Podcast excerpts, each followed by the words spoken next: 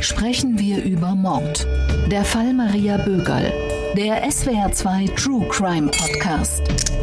Mit Martina Kögel, Holger Schmidt und dem früheren Bundesrichter Thomas Fischer. Herzlich willkommen zu einer neuen Folge unseres SWR2 True Crime Podcasts. Ich bin Martina Kögel. Ein neuer Fall wartet auf uns. Ein Fall, der schon sehr lange ungeklärt ist. Aber bevor es damit losgeht, möchte ich vorstellen, hier bei mir im Studio der unbeirrbare, hartnäckige Licht ins Dunkelbringer, mein Kollege Holger Schmidt. Oho, vielen Dank. Und Thomas Fischer, Strafrechtsexperte, früherer Vorsitzender am Bundesgerichtshof. Hallo, Herr Fischer. Hallo zusammen. Wir sprechen heute über den Entführungsfall und über die Ermordung von Maria Bögerl, ein Fall aus dem Jahr 2010, der immer noch ungeklärt ist und viele Rätsel birgt. Bevor wir damit anfangen, wie immer meine erste überraschende investigative Frage an Thomas Fischer. Herr Fischer, Sparkassenchef oder Bürgermeister, was ist in einem kleinen Ort wichtiger? Ha, das ist ein klarer Fall für ähm, Personalunion der Sparkassenchef als Bürgermeister, beide sind ja. wichtig. Äh, also ich kann mich nicht entscheiden. Der Pfarrer, glaube ich, spielt heute nicht mehr die Rolle, wie er früher mal gespielt hat. Aber ähm, Paketzusteller sind auch wichtig, aber, ja, aber der Sparkassenchef ist schon sehr weit vorne. Wir kommen darauf zurück. Wir sprechen über den Fall Maria Bögerl. Hier ein kleiner Vorblick. Da ist so viel schief gelaufen in dem ganzen Fall. Da blickt kein Mensch mehr durch. Bitte lassen Sie uns wissen, wo sich unsere Mama befindet.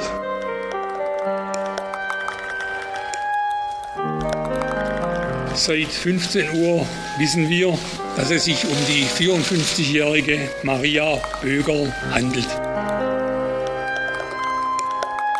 Es ist gerade so, dass wir davon ausgehen, dass alle Personen, die freiwillig an dieser Maßnahme mitwirken, unschuldig sind denke mal, dass das nicht der einzige Mörder ist, der noch frei rumläuft.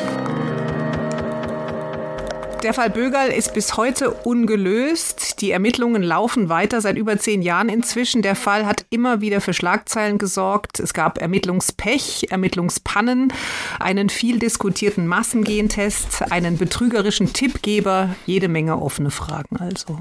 Und damit wir nochmal einen genauen Überblick über den Sachverhalt bekommen, hier eine Zusammenfassung der bisherigen Ereignisse, denn immer noch ist der Fall ungelöst von Isabelle Demet. Der Anruf erreicht Thomas Bögerl am späten Vormittag. Seine Frau Maria ruft an, so steht es jedenfalls auf dem Display seines Handys. Thomas Bögerl ist Vorstandsvorsitzender der Kreissparkasse Heidenheim in Baden-Württemberg. Er ist auf einem Geschäftstermin im Rathaus, als er den Anruf entgegennimmt. Thomas Bögerl erfährt, dass seine Frau entführt ist. Es ist der 12. Mai 2010. Der Anrufer fordert 300.000 Euro Lösegeld für Maria Bögerls Freilassung. Thomas Bögerl soll das Geld noch am selben Tag an einer Autobahnunterquerung hinterlegen. Der Entführer gibt ihm zweieinhalb Stunden Zeit, das Geld zu beschaffen. Doch bei der Geldbeschaffung geht einiges schief. Thomas Bögerl kommt zu spät. Das Lösegeld wird nicht abgeholt. Der Entführer meldet sich nie wieder.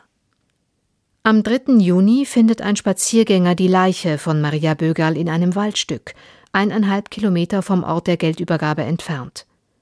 Die Polizei hatte den Wald zuvor durchkämmt. Hat sie die Leiche übersehen? Die Menschen tuscheln. Es gibt Spekulationen, Gerüchte, Verleumdungen. Thomas Bögerl erträgt sie nicht. Im Juli 2011 nimmt er sich das Leben. In diesem Fall ist so viel schiefgelaufen, hat es so viele Pannen gegeben. Nicht mal die Leiche wird auf Anhieb gefunden, obwohl man dort, wo sie lag, gesucht hat. Thomas Fischer, gibt es sowas wie einen Grundsatz bei solchen Ermittlungen, wenn es mal auf der schiefen Bahn ist, wenn mal was schief geht, dann geht echt alles schief, was irgendwie schief gehen kann? Das ist der Grundsatz, der sich immer erst im Nachhinein herausstellt und dann als Grundsatz behauptet wird. Deshalb ist es egal. Wenn man es vorher wüsste, wird es wahrscheinlich nicht schief gehen. Wenn man es nachher weiß, hat man nichts mehr davon. Aber äh, mag sein.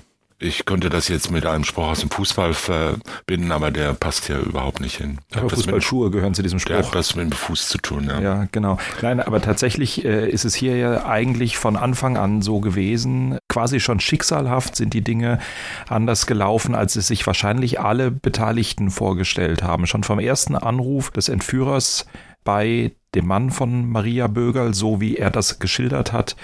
Da ist er nicht irgendwo gewesen und konnte dann die Polizei anrufen, sondern er ist äh, bei einem Bekannten gewesen, der seinerseits Kontakte zur Polizei hatte. Also schon der Kontakt zur Polizei lief positiv formuliert über gute Beziehungen, negativ formuliert nicht auf den Weg, der eigentlich vorgesehen war.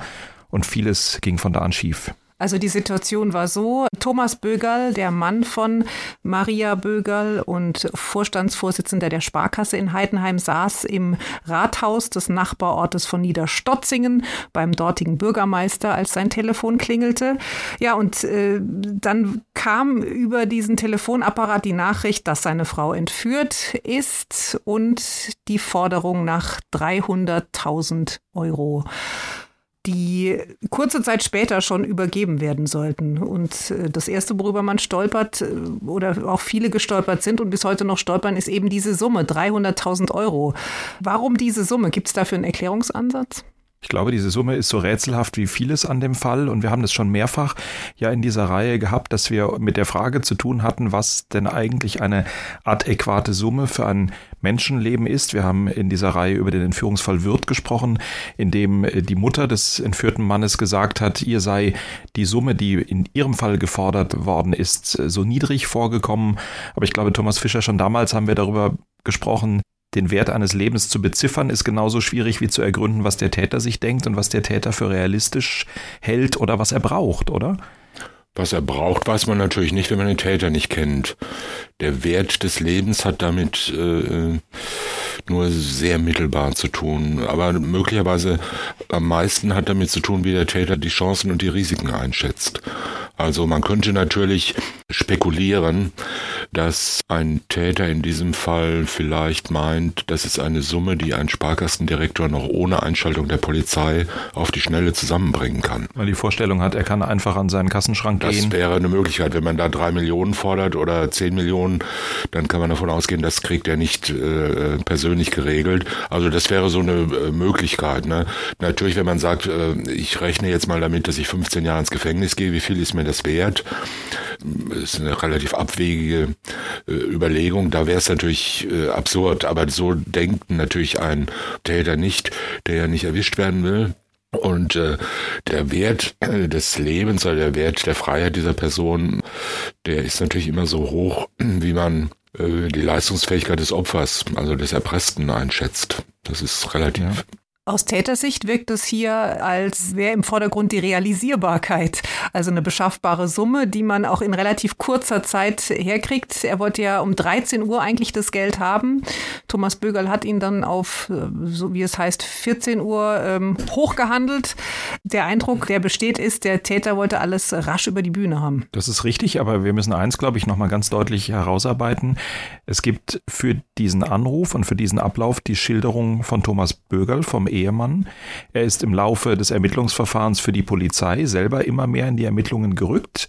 Die Polizei hat äh, über eine lange Phase der Ermittlungen es auch absolut für möglich gehalten, dass er etwas, wie auch immer, mit dieser Tat zu tun haben könnte äh, und hat in Frage gestellt, hat es diesen Anruf wirklich so gegeben? Haben wir das alles erfahren, was in diesem Anruf besprochen worden ist? Denn wenn wir so selbstverständlich davon ausgehen, äh, dass es diesen Anruf so gegeben hat, muss man eben genauso deutlich sagen, das ist eben ein Bericht, den die Polizei von Thomas Bögel erhalten hat. Heute kann man Thomas Bögel dazu nicht mehr fragen. Er hat sich im Verlauf dann der, der erfolglosen Ermittlungen und nach viel familiärer Frustration auch mit der Polizei das Leben genommen, einen Abschiedsbrief hinterlassen, in dem er letztlich dann auch gesagt hat, es geht hier alles für ihn so nicht mehr weiter. Also schon diese Frage ist eigentlich in diesem Fall ungeklärt. Aber tatsächlich die Frist, von der die Polizei ausgegangen ist, die war sehr kurz.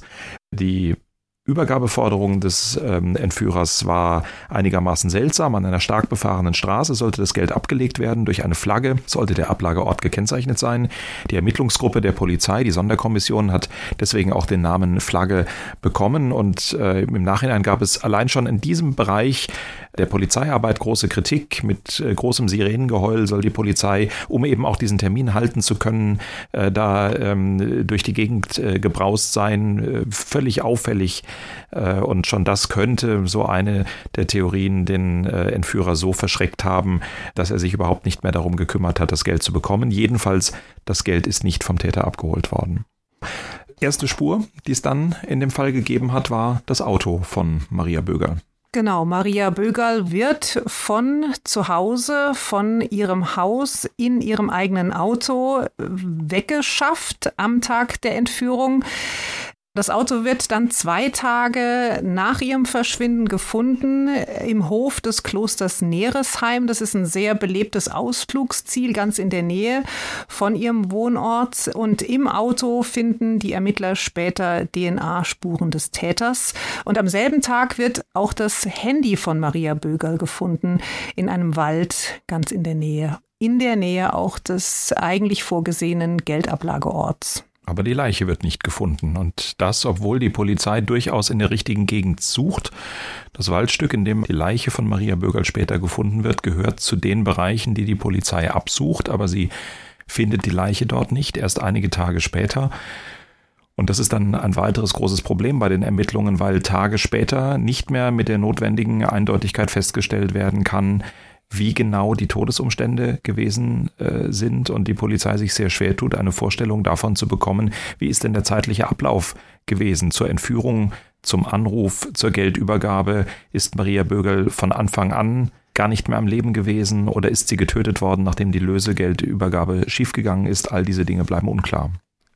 Der Fall ist mitten im SWR-Sendegebiet passiert und entsprechend haben wir natürlich viel damals darüber berichtet, zum Beispiel in dieser Reportage von Frank Polivke. Auch an diesem Sonntag suchen rund 400 Einsatzkräfte nach Maria Bögerl. An einem Waldweg stehen zwölf Mannschaftswagen der Polizei in Reih und Glied. Der Sammelpunkt in dem kleinen Ort Niedheim gleicht einem Heerlager. Malteser und Rotes Kreuz haben zwei Verpflegungszelte aufgebaut. Neben der Zufahrt parken Fahrzeuge der verschiedenen Einsatzkräfte.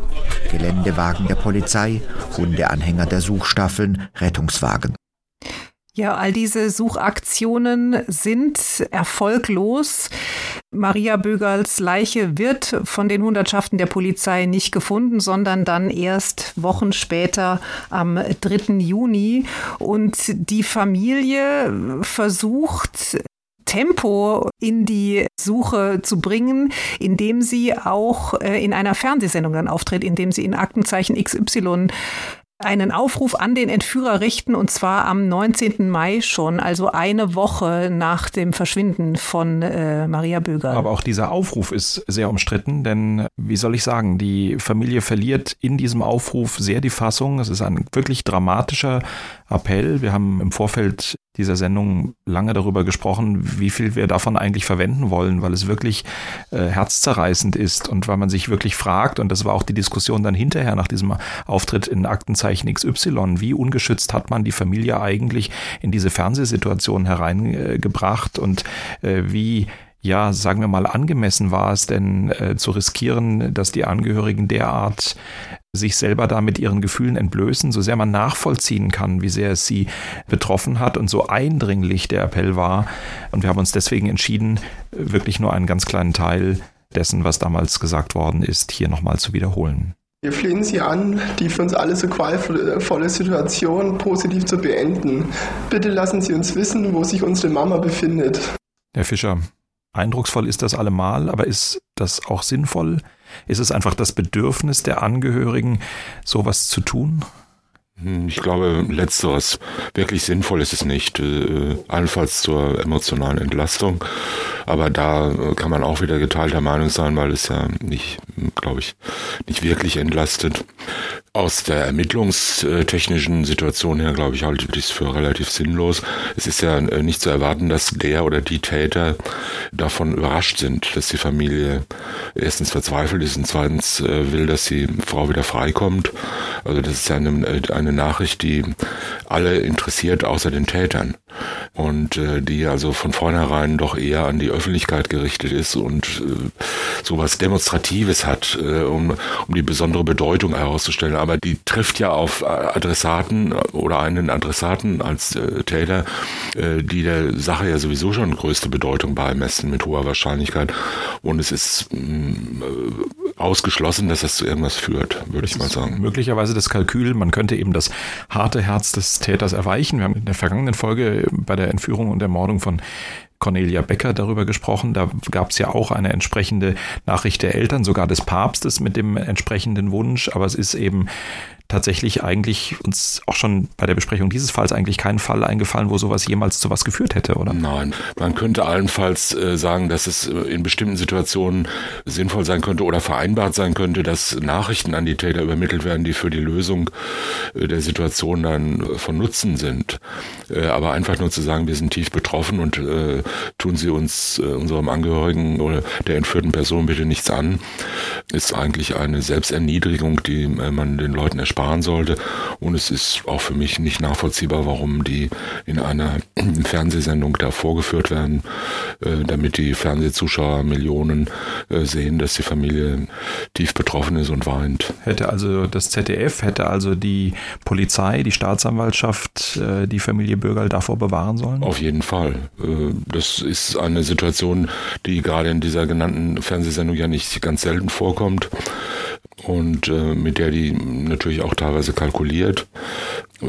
Die Sendung ist ja insgesamt oder solche Öffentlichkeitsfahndungen, sagen wir mal, äh, äh, von irgendwelchen äh, Sendern und anderen Medien äh, ist ja sowieso ähm, umstritten und ich persönlich sehe das außerordentlich kritisch, äh, schon seit es sie gibt, ist ja schon einige Jahrzehnte. Äh, das Ganze hat ja eigentlich höheren Unterhaltungswert als einen kriminalistisch nützlichen Wert, auch wenn es im Einzelfall dann mit solchen Fahndungen zu irgendwelchen Ergebnissen führt. Jedenfalls eine solche Situation finde ich vollkommen vollkommen unangemessen und äh, unwürdig und die hätte man den Betroffenen wirklich ersparen sollen. Das klare Gegenargument für diese, sagen wir mal, etwas sensationsheischendere Darstellung ist ja aber, dass es eben tatsächlich gute Einschaltquoten bringt und dass man bei der Gelegenheit dann eben Beweisstücke Fundstücke vom Tatort, zu denen man Fragen hat, eben tatsächlich einem sehr, sehr großen Publikum zeigen kann. Und immer wieder, Sie haben es selber gerade angesprochen, gibt es dann ja tatsächlich die Hinweise, die aus so einer Sendung dann kommen, weil eben auch die Verbreitung groß war. Also es ist so ein bisschen so ein Teufelskreis, oder? Ja, jedenfalls ist es ein bisschen, mm, es ist dann letzten Endes, wenn man sagt, es ist im Grundsatz möglich, die Öffentlichkeit so einzubinden. Wir kennen ja die Öffentlichkeitsverhandlung auch aus der Strafprozessordnung. Ja und man hält es nicht für unzulässig oder von vornherein irgendwie für verfassungswidrig oder rechtswidrig, äh, dann muss man sich jedenfalls bemühen, finde ich, die Sache möglichst sachlich zu gestalten. Ob das im Einzelfall immer so ist, da müssen wir jetzt äh, nicht drüber sprechen. Das sind äh, dann letzten Endes auch, sagen wir mal, dramaturgische Kritiken, die das treffen. Muss man da immer so eine scheinbare Dokumentation des Tathergangs im Präsens erzählt, nun bricht der Täter ein, dann sieht man halt irgendeine so schleichende Gestalt als Schatten an der Wand und äh, er trifft äh, Frau M mit dem Hammer mitten auf die Stirn. Also ich, man denkt doch äh, relativ häufig, wenn man diese Szenen sieht, das hätte sich der Zuschauer jetzt vielleicht auch denken können, wie es ist, wenn jemand ermordet wird oder wenn in ein Haus eingebrochen wird. Und auch immer diese Kommissare, die dann aus irgendwo herkommen und in äh, doch, sagen wir mal, etwas gestellter bürokratischer Sprache, weil die aufgeregt sind oder weil die halt nur in diesem Polizeijargon dann sprechen wollen, um keinen Fehler zu machen, dann vorzuführen, führen. Das bringt zwar so einen äh, Eindruck von Authentizität in die Sache rein, äh, aber gerade dieser Eindruck ist vielleicht ähm, problematisch, wenn er vermischt wird mit szenischer Darstellung von irgendwelchen Verbrechen. Die Angehörigen, also Thomas Bögerl, der Mann von Maria Bögerl und die beiden Kinder, Christoph und Karina Bögerl, waren ja tatsächlich eine Woche nach der Tat im Fernsehen. Und wir hatten es jetzt gerade davon, da hätte man äh, sich besser um sie kümmern können, also sie vielleicht besser davor geschützt, in dieser Sendung in dieser Art und Weise aufzutreten.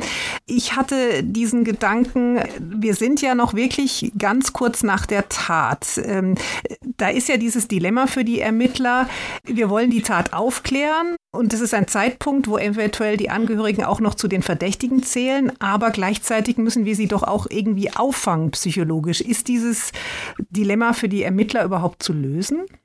Ja, soweit äh, das überhaupt lösbar ist. Der Fall selbst stellt ja die Aufgabe. Also die Aufgabe kommt weder aus den Angehörigen äh, noch aus den Ermittlern, sondern die kommt ja letztendlich vom Täter und der Situation, die er hergestellt hat. Weil sie wurden ja auch abgehört und auch über lange Zeit. Wird es immer automatisch gemacht in so einem Fall, der sozusagen in der Familie spielt? Das glaube ich nicht. Wenn ich es wüsste, würde ich es nicht sagen. Ähm, aber ich weiß es nicht. Es kann sein, dass es in diesem Fall ähm, Anhaltspunkte dafür gab, dass es so sein könnte, weil äh, die Autoauffindesituation und ähnliche Dinge aus der näheren Umgebung kamen, dass man äh, von vornherein gedacht hat, das könnte irgendwelche Zusammenhänge haben. Oder man kann annehmen, dass vielleicht noch weitere Kontaktaufnahmen erfolgen, in welche Richtung auch immer. Da kann das mal im Einzelfall so sein.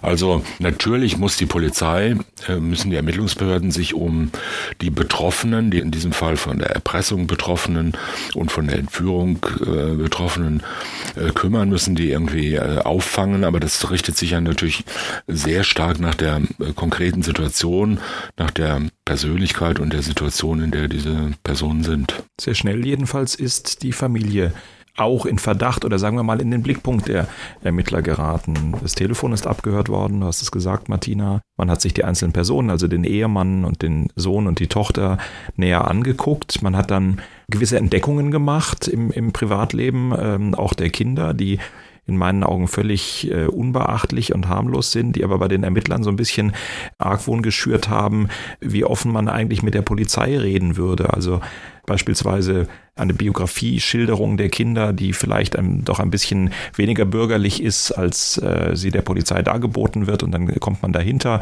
dass es da ein Leben gibt, das aus Sicht von Provinzpolizisten vielleicht weniger bürgerlich ist. Und dann weckt das da einen Verdacht. Oder eben Thomas Bögerl, der Ehemann, der zu einem sehr frühen Zeitpunkt als Sparkassenchef seine politischen Kontakte genutzt hat, den damaligen Regierungspräsidenten von Stuttgart, Johannes Schmalzel, eingeschaltet hat, um Hilfe gebeten hat.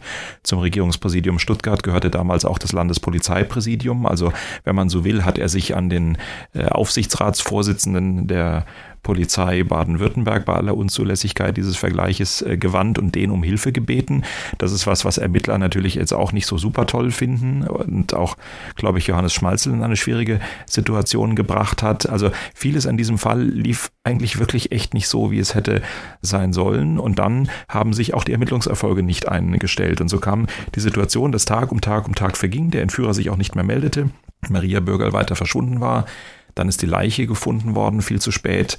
Und dann war im Grunde die ganze Ermittlung völlig verfahren. Und als das dann wirklich über einen sehr langen Zeitraum äh, kein Ergebnis brachte, dann nimmt sich auch noch der Ehemann Thomas Bögerl das Leben und die Polizei stand im Grunde vor einem Scherbenhaufen und musste eigentlich einräumen, dass man eigentlich nicht wirklich weiß, wie man diesen Fall lösen soll. Auch wenn man eine DNA-Probe des Täters hat. Und auch wenn es eine gewisse Wahrscheinlichkeit gibt, dass wenn man, warum auch immer, jemals auf den Täter kommt, dass man es dann relativ äh, sicher sagen kann. Aber eigentlich ist das doch tatsächlich die absolut auswegloseste Situation, die man sich vorstellen kann, oder? Tja, kann sein. Äh, muss nicht so sein. Also äh, natürlich, wenn man sagt, das ist ein spektakulärer Entführungsfall und dann Mordfall und sagt, jetzt muss die Polizei beweisen, dass sie in der Lage ist, das in binnen kurzer Zeit aufzuklären. Jetzt muss die Soko-Flagge Ergebnisse bringen und das Ganze in, in, die richtige Stimmung bringen. Dann kann man natürlich sagen, die Polizei hat versagt und alles und die und, und nichts kommt raus. Aber andererseits, so ist es halt manchmal. Ja. Es gibt viele Straftaten, die nicht aufgeklärt werden können und man hat eine Spur, das ist ja immerhin was, äh, von der man mit relativ hoher Wahrscheinlichkeit annimmt, dass sie vom Täter stammt, die man dann auch weiter verwenden könnte. Also wann immer irgendwann der Täter nochmal so eine Spur hinterlässt, die dann auffällt, dann wird man die beiden Spuren vergleichen können und ihn identifizieren oder jedenfalls mit hoher Wahrscheinlichkeit. Also, und die Ermittlungen gehen auch weiter. Natürlich, das arme Opfer ist tot und die Familie ist äh, getroffen. Vieles von den Dingen, die dann sich im Nachhinein als nicht zielführend erweisen, geraten ja auch dadurch erst in eine neue Welle von Empörung und Aufregung, dass sie ständig als Pannen bezeichnet werden. Eine Pannenserie. Wenn man sich dann mal genau anschaut, sind das jetzt wirklich alles Pannen, waren das lauter Fehlentscheidungen. Ja? Wer hat da was falsch gemacht, dass man die Leiche nicht früher gefunden hat? War, ist sie vielleicht noch gar nicht da gewesen, ist später hingekommen? Man weiß es ja alles nicht Ja, insoweit ist natürlich furchtbar, dass die äh, Frau ermordet wurde und äh, dass man äh, die, die, Situation nicht lösen konnte. Und es ist auch furchtbar und, und, und enttäuschend, dass man jetzt den Täter nicht schnell hat. Aber es gibt ja Situationen, Fallsituationen, wo man noch viel weniger in der Hand hat als eine äh, gesicherte DNA-Spur. Natürlich, aber tatsächlich die Situation, ein Waldgebiet wird durchkämmt, in dem die Leiche liegt, aber sie wird nicht gefunden und es äh, ist dann so lange her, dass man, stimme ich zu, im Fundort der Leiche nicht mehr alles so rekonstruieren kann, wie man es Wochen zuvor gekonnt hätte, aber es spricht schon auch einiges dafür, dass die Leiche schon zu dem Zeitpunkt da lag, als man durchsucht hat. Also da, ja, schon, schon ja, sehr, es, sehr unglücklich. Es kommt natürlich auch darauf an, wie man das von der Polizei aus äh, darstellt und macht und wenn man äh, natürlich sagt, so jetzt, äh, wenn man unter so einem Druck ist auch, der kommt ja auch von außen, der Druck, der kommt von innen. Ja, das muss sich auch alles rechtfertigen. Das kostet ein Riesengeld, ist eine Riesenorganisation. So eine große Soko mit, mit äh, zig Beamten, die kann ja auch nicht ewig bestehen bleiben. Dann wird ständig nachgefragt aus der Politik oder von den obersten Dienstbehörden und so weiter. Das heißt, jetzt damit gesagt, ja, vielleicht doch die äh, Angehörigen, dann steht plötzlich was in großen Zeitungen für Deutschland, ähm, werden plötzlich äh, Mutmaßungen angestellt, äh, was sein vielleicht doch eine Beziehungstat, äh, hieß es ja, und ähm, niemand weiß nichts Genaues. Und ähm, dann stellt sich heraus, ja, aber nun doch keine Beziehungstat, also da wissen wir auch wieder nichts, da kommt auch nichts raus, lauter Mutmaßungen und dadurch setzt man sich natürlich auch selbst unter Druck. Dann kommt natürlich die Presse und sagt, warum klappt eigentlich alles nicht bei Ihnen? Äh, wie kommt es zu diesen Pannen? Wie konnten Sie diese Familie abhören? Warum eigentlich? Sind das nicht die Opfer? Und so entsteht immer mehr Druck und unter Druck äh, arbeitet man in der Regel nicht, nicht besonders besser. gut. Ja. Nicht besser jedenfalls. Es gibt aber diese DNA-Spuren. Deswegen entscheiden sich die Ermittler zu DNA-Massentests. Sie gehen davon aus, der Täter wird aus dem räumlichen Umfeld des Opfers stammen und man ordnet diese Massentestuntersuchungen an. Genau, also man geht davon aus, dass er aus der räumlichen Nähe kommt, weil er am Telefon Schwäbisch gesprochen hat und äh, weil er auch die Lebensgewohnheiten und Lebensumstände der Bögals gut zu kennen scheint. Deswegen eben dieser Massengentest im Nachbarort. Äh, ja, und jetzt die Frage, ähm, wie ist so ein Massengentest überhaupt zu bewerten. Ist das ein geniales Mittel, ein Segen oder signalisieren die Ermittler damit nicht auch, wir haben eigentlich keinen Schimmer, jetzt gucken wir einfach mal, wer es nicht Vielleicht war? hören wir uns gerade nochmal an, wie man es denn damals in der Region gesehen Verstehe. hat. Stimmen aus der Bevölkerung zu dem Massengentest damals. Das letztendlich, was dabei rauskommt, glaube ich also eher weniger. In meinen Augen ist es purer Aktionismus, eine Verzweiflungsaktion der Polizei. Ich finde, es dauert schon alles zu lang. Ja, ist das eine Verzweiflungsaktion der Polizei, eine teure? Darf ich das eigentlich überhaupt so ohne weiteres machen, so einen Gentest anordnen?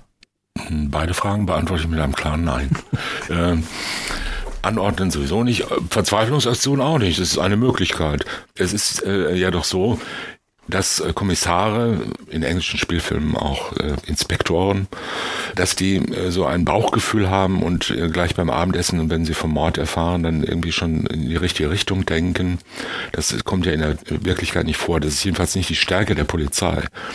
Also äh, das wird häufig falsch dargestellt. Die große Stärke unserer Polizei und der Polizeiarbeit insgesamt ist ja die Systematik und die Neutralität. Das heißt, die Ermittlungen richten sich in alle Richtungen.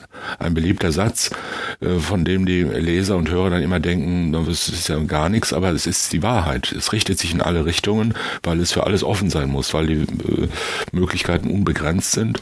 Und je früher man sich auf irgendeine Richtung festlegt, desto mehr mögliche Richtungen schließt man aus und das ist falsch. Das heißt, die Systematik von Ermittlungen, das Zusammenführen von Ermittlungsergebnissen, das ist gerade die Stärke der Polizei und nicht das äh, rumlaufen und geniale Absuchen von Fingerspuren mit der Lupe, wie das Sherlock Holmes machte. Und äh, so läuft's. Und deshalb sind natürlich auch, genauso wie man halt den Leichenfundort abklebt und Fingerspuren sichert oder äh, Spuren von äh, angetragenem Dreck oder sonst was sichert und dann mal schaut, wo finden wir denn solchen Dreck und woher kommen denn diese Fasern, an welchen Autositzbezügen kommen denn überhaupt solche Fasern vor und welche Wolldecken und all diese interessanten Fragen. So kann man natürlich auch mit DNA-Spuren umgehen und mit Blutspuren. Und deshalb ist es im Grundsatz mal äh, in Ordnung. Anordnen kann man so einen DNA-Test nicht ohne weiteres, äh, sondern dazu braucht man einen qualifizierten Verdacht.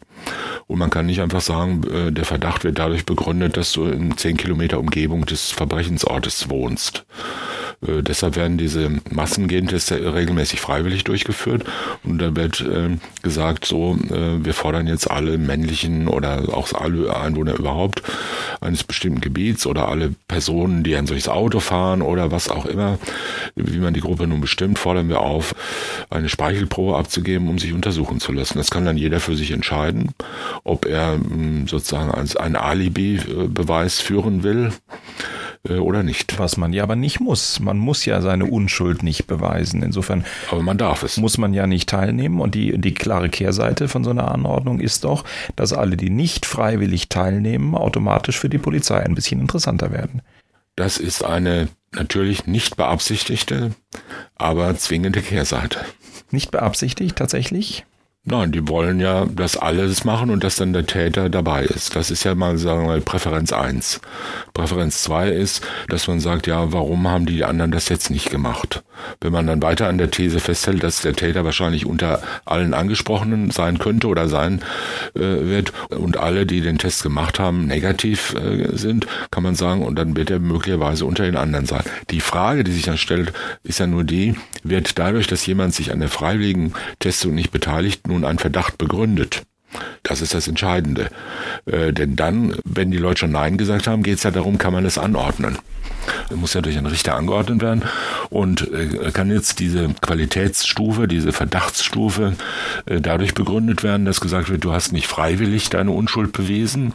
Jetzt werden wir mal schauen, ob du dich dadurch nicht verdächtig gemacht hast. Aber da müsste dann noch mehr da sein oder reicht das in, einfache nicht mitmachen? Schon? Nein, das reicht ganz sicher nicht. Hat ja auch in diesem Fall nicht gereicht, obwohl es ein Amtsgericht angeordnet hat. In mehreren Fällen, die dann äh, aufgehoben wurden. Und zwar mit der Begründung angeordnet hat, dass gesagt wurde, wir haben verschiedene Indizien dafür, die einen Anfangsverdacht äh, der entsprechenden Stärke begründen können, nämlich erstens, dass sie den Test nicht gemacht haben, äh, zweitens, äh, dass sie in der Umgebung wohnten und drittens, dass sie kein Alibi hatten. Also kein ungefähres Tatzeit-Alibi für die Entführung. Und äh, Davon waren ja mindestens zwei waren ja äh, wertlos von diesen äh, Indizien, nämlich, dass sie nicht mitgemacht haben. Das ist ein klarer Verstoß gegen die Selbstbelastungsfreiheit, äh, weil der Bürger nicht dazu verpflichtet ist, seine Unschuld zu beweisen. Also man kann nicht sagen, weil du nicht bereit bist, deine Unschuld zu beweisen, bist du verdächtig. Das ist verboten nach rechtsstaatlichen Grundsätzen und kann jedenfalls nicht als Indiz für den Verdacht hergenommen werden. Und das Zweite war, kein Alibi zu haben, ist selbstverständlich auch, äh, liegt auf derselben Ebene. Der Bürger ist nicht verpflichtet, Alibis bereitzuhalten für den Fall, dass, dass irgendjemand kommt und fragt, hast du gestern, vorgestern und letzte Woche jemanden ermordet? Und jetzt zeig mir mal dein Tagebuch, wo du da immer gewesen bist. Äh, man kann äh, seine Zeit so verbringen, wie man will. Und wenn man kein Alibi hat, wird dadurch kein Verdacht begründet. Also das Fehlen eines Alibis kann niemals sozusagen ein positives Indiz für eine Tat oder für einen Verdacht sein. Und die letzte Sache mit dem äh, mit der örtlichen Nähe war ja in diesem Fall auch zweifelhaft, weil halt äh, die wohnen halt da und äh, das hat für sich ja nun auch keine große Bedeutung. Und den Dialekt kann man auch haben äh, und ganz woanders leben und wohnen. Vielleicht hören wir noch mal rein, wie damals äh, der Staatsanwalt Armin Burger die Massengentests begründet hat. Denn ich finde das auch interessant, wie er argumentiert an dieser Stelle. Natürlich auch konfrontiert mit dem, mit dem Vorhalt äh, aus der Öffentlichkeit, dass das ja schon auch was mit Unschuldsvermutung zu tun hat. Nein, es ist nicht so, dass wir die gesamte Ortschaft oder die männliche Bevölkerung hier unter Generalverdacht stellen. Es ist gerade so, dass wir davon ausgehen, dass alle Personen, die freiwillig an dieser Maßnahme mitwirken, unschuldig sind. Es ist ja schön, wenn die alle unschuldig sind, die freiwillig mitmachen, aber es ist doch eigentlich, was er sagt, wieder eigentlich Missachtung der Unschuldsvermutung auch für die, die nicht mitmachen, oder? Ja, das ist natürlich argumentative Verdrehung äh, der Wirklichkeit. Also die Polizei macht ja keine Massengentests, um möglichst viel Unschuldige zu finden, sondern die wollen ja den Schuldigen finden. Und äh, zu sagen, wir gehen davon aus, dass alle, die freiwillig mitmachen, unschuldig sind, ist ja schon äh, an sich irgendeine sinnlose Aussage, muss man sagen. Und Generalverdacht, das Wort ist ja gerade in letzter Zeit stark in Mode gekommen und äh, kaum sagt man irgendwas, äh, wird schon gesagt, aber auf gar keinen Fall Generalverdacht. Und äh, alle möglichen äh, Massen fühlen sich beleidigt, weil man gesagt hat, ja, das könnte jemand aus, aus dieser Gruppe sein, schon ist angeblich die Gruppe unter Generalverdacht. Also zu sagen, wir machen jetzt mal einen Massengentest unter der männlichen Bevölkerung von Baden-Baden, das stellt natürlich nicht jetzt eine Bescheinigung dar, dass alle männlichen Einwohner von Baden-Baden potenzielle Mörder sind. Das ist ja klar. Oder Steuerhinterziehung. Oder Steuer, das letztere ist ja erst recht nicht. Das kommt ja in Baden-Baden praktisch überhaupt nicht vor. Sondern es ist halt immer noch ein, eine Rasterfahndung, die sich halt gegen eine große Gruppe richtet. Das ist der Sinn der Rasterfahndung. Und Massengentests sind ein, ein Teil der Rasterfahndung. Wenn man eine Kontrollstelle auf der Autobahn einrichtet, verdächtigt man jetzt nicht alle Autofahrer, die da kontrolliert werden, dass sie Verbrecher sind, sondern man sucht halt die raus, die man finden will. Wer entscheidet eigentlich, das ist jetzt ein Fall äh, für einen Massengentest? Weil irgendjemand muss ja auch den Etat dafür freigeben. Na, das entscheidet die Ermittlungsbehörde, in diesem Fall die Polizei, wenn es sinnvoll ist, wenn es kriminalistisch sinnvoll ist. Und äh, äh ich glaube, das, das war es in dem Fall. Also warum nicht? Es ist ein denkbarer äh, Ermittlungsansatz äh, und äh, Warum sollte man nicht, wenn man ernsthafte äh, Anhaltspunkte dafür hat? Es wäre natürlich sinnlos, jetzt zu sagen, in Heidenheim ist jemand entführt worden, jetzt machen wir einen Massengentest in Rothenburg an der Würme. Das äh, würde man wahrscheinlich nicht machen, es sei denn, man hat äh, Anhaltspunkte dafür, dass der Täter daherkam. Ja, ausgerechnet daherkommen könnte. Ja, hat irgendein Autokennzeichen oder sonst irgendwas oder äh, irgendeine Spur, die dahin führt, wo, wo äh, eine, eine Wolldecke, die nur dort verkauft wurde, dann kann man das äh, natürlich machen. In diesem Fall hat man gesagt, der Täter kommt aus der näheren Umgebung, das könnte der Wohnort und der Nachbarort sein. Dafür gab es äh, offenbar vernünftige Gründe, das anzunehmen.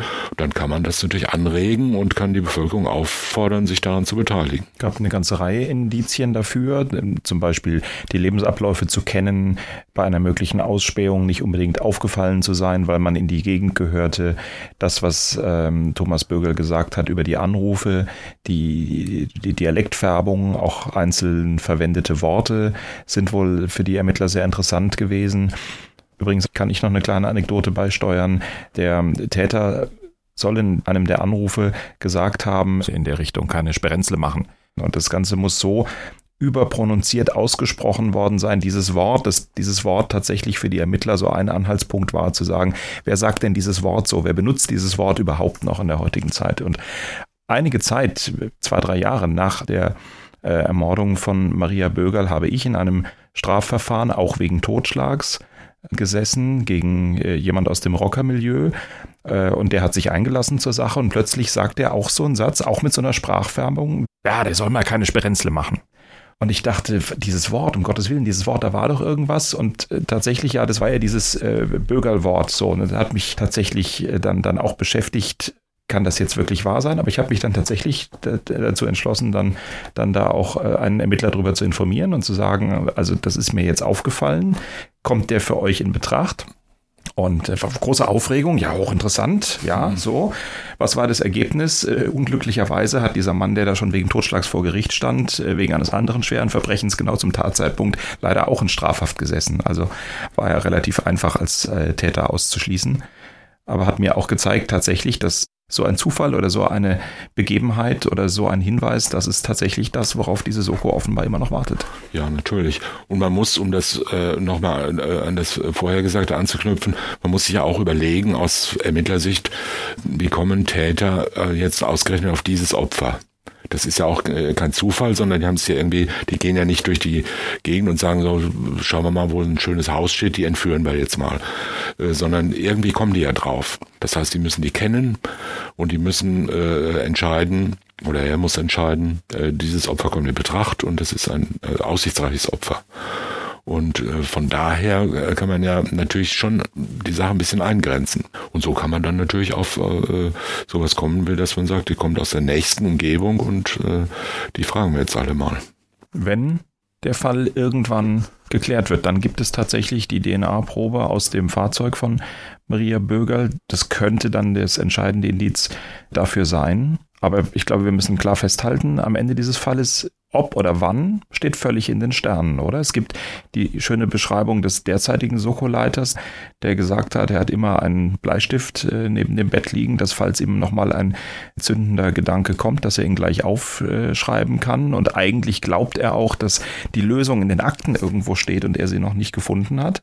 Aber eine Prognose darüber können wir nicht geben. Nein, die kann man sowieso nicht geben. Natürlich kann man daran anschließen, äh, indem man die Forderung erhebt, die ja auch erhoben worden ist schon, zu sagen, ähm, jeder Bundesbürger ist verpflichtet, erstens einen Personalausweis zu beantragen und zweitens seine DNA abzugeben äh, und als biometrische äh, Datei irgendwo äh, zu hinterlegen. Denn dann hätten wir alle bei der Hand und könnten in diesem Fall dann halt äh, einfach einen, einen Abgleich machen. Das würde die Chancen, solche Fälle zu lösen, natürlich extrem erhöhen, würde aber dazu führen, dass der Staat Ermittlungsbehörden prophylaktisch schon mal von jedem einzelnen Bürger die Daten äh, seiner genetischen Identität vorrätig hätten.